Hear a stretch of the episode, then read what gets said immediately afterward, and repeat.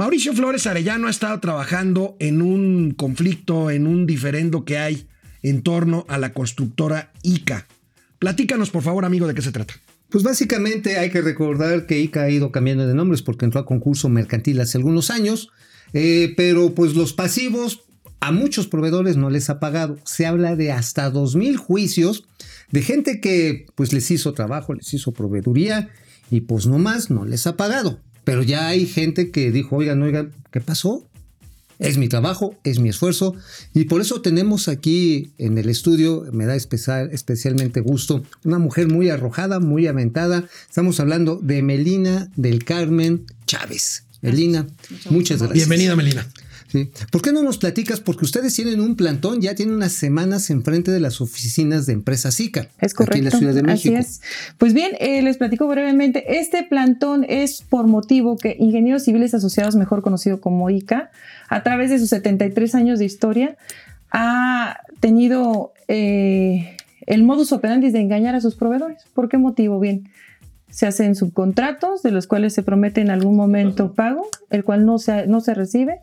Y atrás de esto hay muchas familias. Está la sustentabilidad de muchos más de cientos de familias que han sido perjudicadas por la, por la falta de pago. De, de, cuántos proveedores estamos hablando, Melina, y a cuánto asciende los adeudos? Muy bien, pues estamos hablando que por parte de nosotros somos un grupo de seis empresarios, este, el cual tuvimos que acudir directamente a, las autoridades a hacer sus juicios y tenemos sentencias definitivas. Entonces te menciono yo, aquí tengo los números. Eh, en el caso de ingeniería en estructuras metálicas de los altos, es carpeta. Ay, perdón. Sí, no, no, sí. ¿Se puede decir carpeta? Sí, sí, claro, 015-2017. Sí, sí, sí. Este, y un segundo se puede cortar tanto por para preguntarle. Sí, no, bueno, no, no, ahorita que nos digan, no, no, hay, no, hay, no hay problema pero estamos hablando, estamos hablando, ¿tienes más o menos el monto total de, los adeudos? Ah, claro, son 54 millones aproximadamente. 54 millones de pesos. Oye, ¿Se nos deben desde cuándo? Estamos hablando de hace más de cinco años, unos cinco años, en donde nosotros buscamos incluso la comunicación. Principalmente se buscó la comunicación con la intención de llegar a su gerente, en su caso después su director, después de esto ya el director general, y jamás hubo la mínima intención ni de sus directores. Y trae, por ejemplo, contratos muy grandes. Claro. En dos bocas, si no me equivoco, trae un contrato como de unos 12 mil millones, 15 mil millones de pesos. Es correcto. Este, pues 54 millones de pesos se me hace que es para ellos como quitarle un pelo a un gato. Así es, así es. Pero para ustedes es, su patrimonio. Es su patrimonio y para las, o sea, que todas las familias que están atrás de nosotros. es algo, este, eh, en dejarlos en una situación terrible. Pues bien, ICA se dedica no solo a engañar a los proveedores, desafortunadamente también al gobierno, porque ellos se venden con un prestigio de 73 años, el cual han creado diciendo, incluso se jactan al día de hoy de poder decir este, en televisión, la directora Guadalupe Phillips, que ellos son una excelente empresa sustentable cuando ellos saben que sostienen más de 2.000 juicios, que hay personas detrás de ellos que han sido impactadas en su economía y ellos no sienten en, absoluto vergüenza. Entonces yo siento que somos dos los engañados, tanto nosotros como el gobierno. Si tienen sentencias favorables, quiere decir que en un momento dado pueden ejecutar embargo, ¿no? Sin embargo, cierto, muy cierto Mauricio, pero es de verdad tan terrible ver que nosotros con actuarios llegamos a los edificios y se negaban, y se negaban. Entonces, ya su, situación tan descarada, si me permiten brevemente, les he de comentar que ellos tenían sus propios edificios. Hace unos días pasé yo cerca de, su avenida, en donde están, este, en donde se localizan los mismos.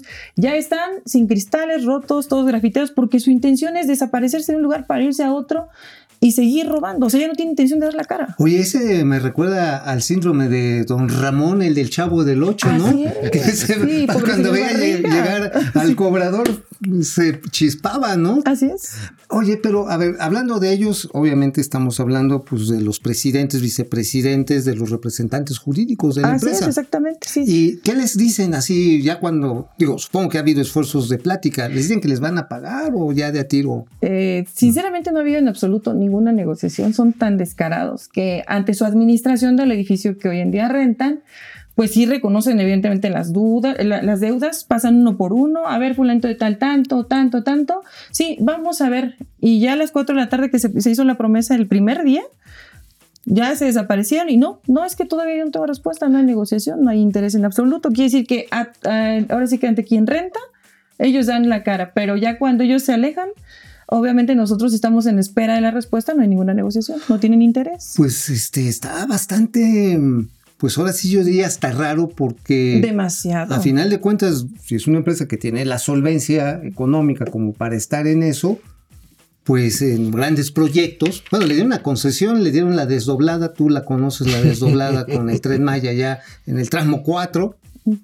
Ahora, este, ciertamente ICA, Ingenieros Civiles y Asociados, es una empresa que arrastró, más bien, que tuvo durante muchos años un prestigio importante, que se empezó a venir abajo hace, no sé, recuerdo hace unos 15 años o más 20 años, que empezó a tener problemas de solvencia, que quebró, que cambió de dirección, y por lo que veo, pues esto todavía no, este, no se soluciona, a pesar de que es un contratista importante de obras del gobierno federal. Correcto. De hecho, es tan grave que entre los empresarios que tenemos, uno de ellos estuvo aquí, este, la arquitecta Alejandra Villa.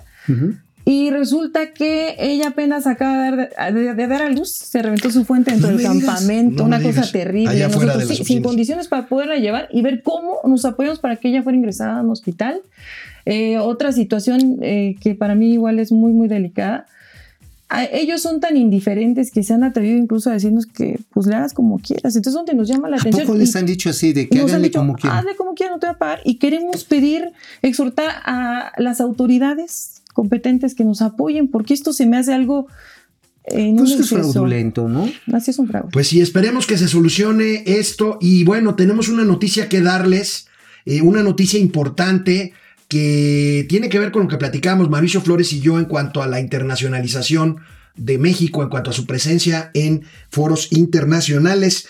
El secretario, el secretario de Hacienda y Crédito Público de México, Arturo Herrera Gutiérrez, acaba de ser nominado para presidir la Junta de Gobernadores del Banco Mundial y del Fondo Monetario Internacional para el año 2021. Oye, qué buena Esta, onda. qué buena onda, ¿no? Esta es la segunda ocasión que un mexicano ocupa este cargo. El anterior fue el entonces secretario de Hacienda y Crédito Público en 1956, fíjense nada más, don Antonio Carrillo Flores. Felicidades a Arturo Herrera, felicidades, a México. Oye, qué esto, esto es lo que queremos. Oye, lo, único, lo único que me preocupa, ¿sabes qué es? Que luego el presidente va a decir, no, es que el Fondo Monetario está contra la cuarta transformación. Dices, hello, el presidente es tu secretario de Hacienda. Bueno, vamos a ver, vamos a ver, es presidente del Fondo Monetario y del Banco Mundial por 2021. Gran reconocimiento, felicidades. Y yo quiero agradecer a Melina que haya estado con nosotros. Te deseo lo mejor y que se resuelva pronto. Mujeres valientes, ¿eh? hay varias mujeres valientes ahí. Somos tres, cuatro mujeres y este, pues igual también hay. ¿Y cuánto tiempo llevan ahí plantadas? Tres semanas, tres semanas. Y estamos las 24 pues, horas. Pues cuídense mucho, éxito. Gracias por la oportunidad a ustedes en Momento Financiero, de verdad. Gracias porque ustedes nos den esta oportunidad. encantados, encantados. Gracias. gracias. Nos vemos mañana. Mauricio se va a conectar desde Tabasco a ver qué nos cuenta. Les voy a platicar de dos bocas y hasta tres.